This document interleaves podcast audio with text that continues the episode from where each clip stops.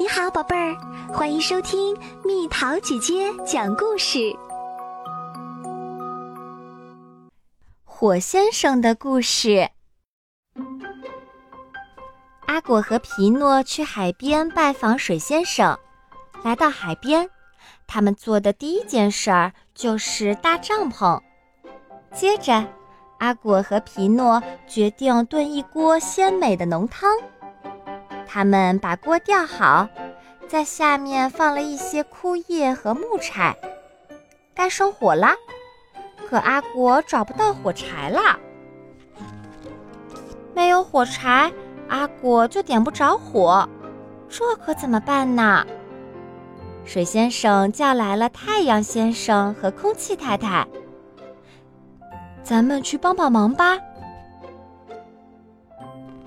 太阳先生把一束强烈的光线射到水先生的鼻子上，水先生用鼻子把光线聚焦到枯叶上，空气太太则轻柔地吹着风。过了一会儿，一缕烟飘了上来，冒出了几颗火星。火先生来啦！火先生刚一出生就很饿。阿果和皮诺喂它吃枯叶和木柴，空气太太则继续吹着微风。很快，火先生就长大了，他很开心，燃烧的木柴发出噼噼啪啪的响声。现在可以做饭啦，阿果说。喝着香喷喷的热汤，阿果、皮诺、水先生和火先生。快乐地聊着，没想到你们俩居然是朋友。阿果说：“我和火先生认识很长时间了。”水先生说：“我给你们讲个故事吧。”水先生开始讲故事。我已经很老很老啦，我记得远古的人类过着和今天不一样的生活，那时候。他们还不认识火先生，想想看，他们不会生火做饭，只能吃生的食物。水先生继续讲：白天，太阳先生照亮了天空和大地，人类就利用它的热能来取暖。晚上，太阳下山后，四周就变得又黑又冷。人类躲在山洞里，在黑暗中听着外面传来各种可怕的声响。那时候已经有火先生了，他想方设法跟人类交朋友，可人类总是不懂他的意思。比如说，闪电从天空猛冲下来，有时候会引起树木燃烧，但这时大家都被吓跑了。还有，火山喷发时喷射出壮观的烟花，高温的岩浆流有时也会引发大火。人类只顾四散逃命，当然不会停下来认识火先生。人类一不小心就会被火先生烧伤。水先生笑着说：“他们会跑到我这儿来，让我帮他们降温。”这样烧伤的地方就没那么疼了。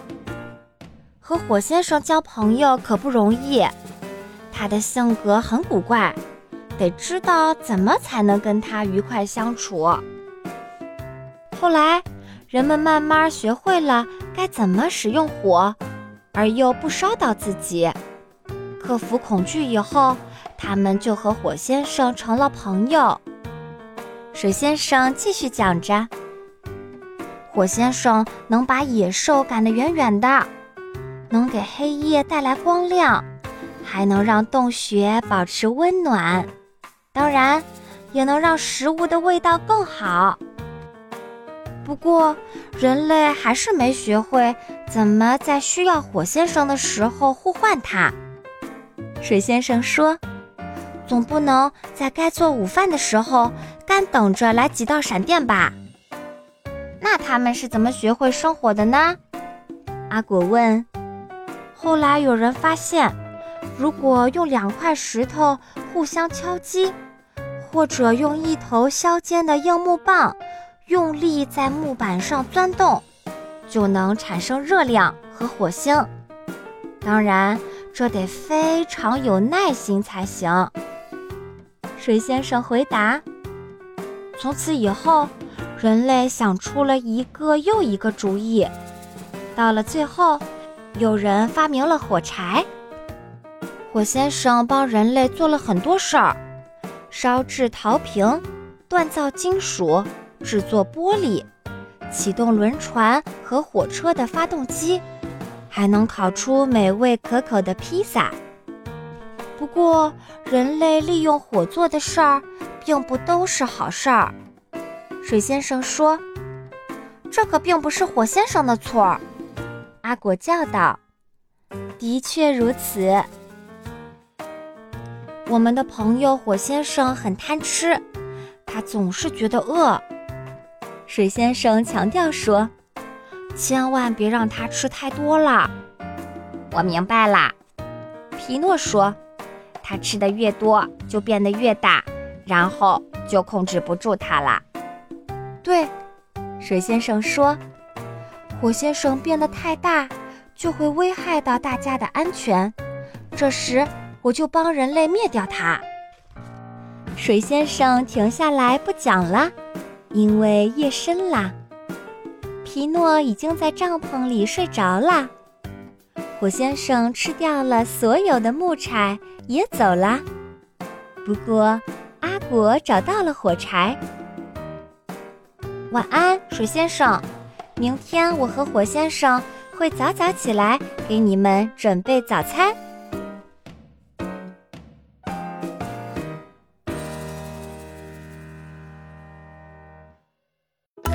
又到了今天的猜谜时间喽，准备好了吗？海面上花儿多，只能看不能摸。谁种的？风婆婆，猜猜到底是什么？好了，宝贝儿，故事讲完啦。你可以在公众号搜索“蜜桃姐姐”，或者在微信里搜索“蜜桃五八五”，找到告诉我你想听的故事哦。